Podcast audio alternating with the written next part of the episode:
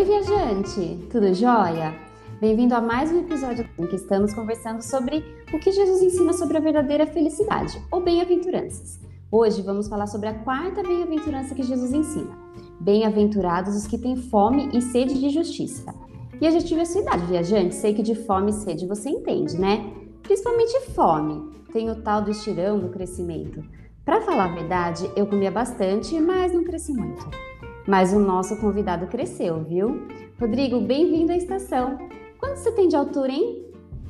Obrigado, Leila. Olha, eu tenho 1,90 e confesso que na minha adolescência fazia um estrago na dispensa mesmo. Mas espera aí, não acho que seja desse tipo de fome e sede que Jesus está falando, né? Como é que é esse tipo de fome ia ter a ver com a justiça?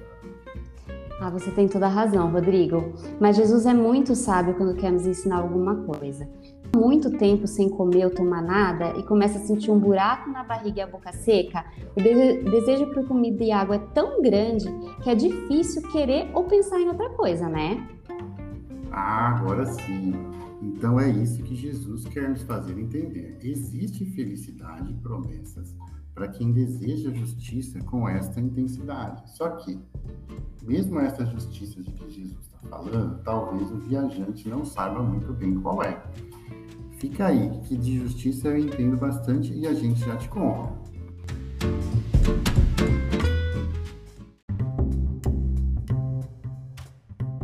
Viajante, a gente não convidou o Rodrigo para participar da estação só porque ele comia muito na adolescência ou porque é nosso amigo.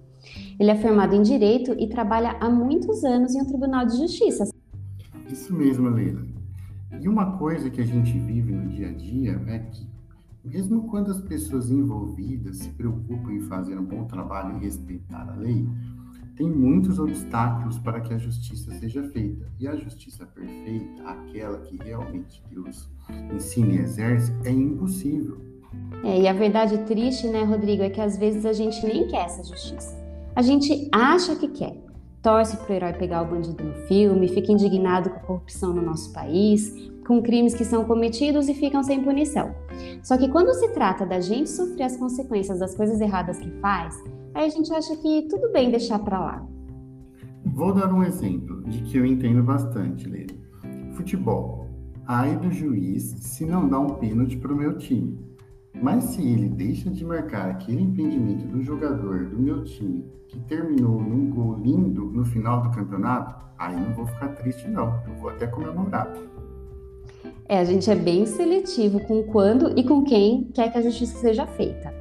Mas a justiça de Deus não funciona desse jeito, não. Ela é para todo mundo e envolve qualquer pecado, ou seja, qualquer atitude, palavra, pensamento ou ação contra aquilo que Deus ensina, o ofende profundamente. E como juiz perfeitamente justo, ele não pode simplesmente deixar para lá.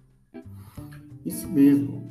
Assim, como seria injusto um juiz deixar sair sem qualquer tipo de punição alguém que comprovadamente cometeu um crime. E, por esse critério, como vocês já explicaram aqui na estação, todos nós merecemos punição e condenação, porque todos pecamos.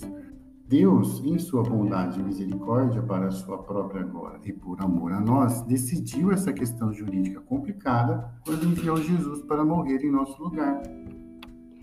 Bom, eu não sou advogada, mas entendi bem como isso funcionou. Jesus, que não tem pecado nenhum, pagou a dívida que a gente tinha e recebeu o castigo que a gente merecia no nosso lugar.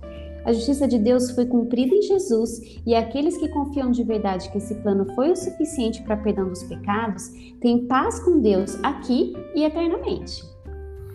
Exatamente. Deus resolveu as coisas de um jeito que só Ele poderia.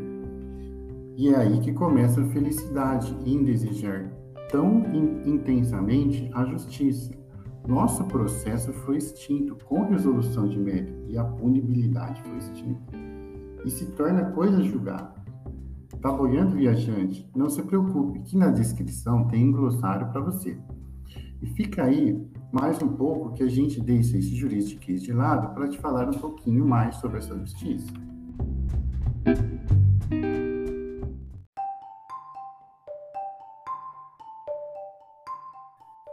Verdade, viajante, é que quando a gente confia no sacrifício de Jesus para a salvação, passa a amar Jesus com muita intensidade e gratidão pelo que ele fez. A gente começa um processo de amar e valorizar aquilo que Deus ama e valoriza, e odiar e desprezar aquilo que Deus odeia e despreza. Por isso, essa bem-aventurança, como todas as outras, é para os cristãos. É isso, viajante. Em outras palavras, significa que passamos a ter fome e sede da justiça segundo Deus ainda que de maneira imperfeita. Temos que crescer com a ajuda do Espírito Santo para que esse desejo seja cada vez mais real nas nossas vidas e crescer também no conhecimento da Bíblia. É nela que Deus nos mostra o que é injusto e errado aos olhos dele. Agora você pode pensar, tá, mas olha em volta, cara, isso vai me trazer mais sofrimento do que alegria porque parece cada vez mais que as pessoas desprezam e atacam aquilo que Deus acha correto e justo. Você tem razão em parte, viajante. O nome da série é Reino Invertido, lembra? Olha, por mais que o mundo esteja cada vez mais distante de Deus e sua vontade, e o que é justo para as pessoas cada vez mais longe do que é justo para Deus, devemos continuar confiando em todas as promessas dele. E uma delas é que sua justiça se cumprirá plenamente. Olha o que Jesus diz nessa bem-aventurança completa: Felizes os que têm fome e sede de justiça, pois serão saciados. Nos filmes e nas séries, uma das coisas que mais me angustiam é quando as pessoas são presas ou julgadas injustamente. Tipo quando todo mundo acha que o Homem-Aranha é o vilão da cidade. Ai, que aflição que dá. Na ficção, normalmente o final é feliz e as injustiças são reparadas. Na vida real, parece que não é bem assim, né? E nossa angústia fica bem maior. Mas, como Jesus ensina, se amarmos e desejarmos muita justiça de Deus, podemos e devemos encontrar alegria no fato de que Ele é soberano, perfeitamente justo e bom e sempre cumpre suas promessas. Viver com a ajuda dele, cada dia mais obedecendo e buscando o que ele mostra, é excelente e justo. Ele promete que sua justiça perfeita se cumprirá em todos os níveis, que são basicamente três: legal, moral e social. Mesmo que a gente não veja isso acontecer imediatamente. Que consolo poderoso para o nosso coração, né? Data venha, no reino de Deus não existe processo extinto sem resolução de mérito, nem abrogação. E assim eu encerro as minhas razões finais. Foi uma satisfação conversar com vocês, viajantes. E olha lá o juridiquês de novo. Obrigada pela sua participação, viu, Rodrigo? Fique de sobreaviso que podemos te consultar quando tivermos outros assuntos jurídicos. Tchau, viajante. Essa sessão foi encerrada, mas episódio agiremos com misericórdia e vamos usar um vocabulário mais fácil. Até lá!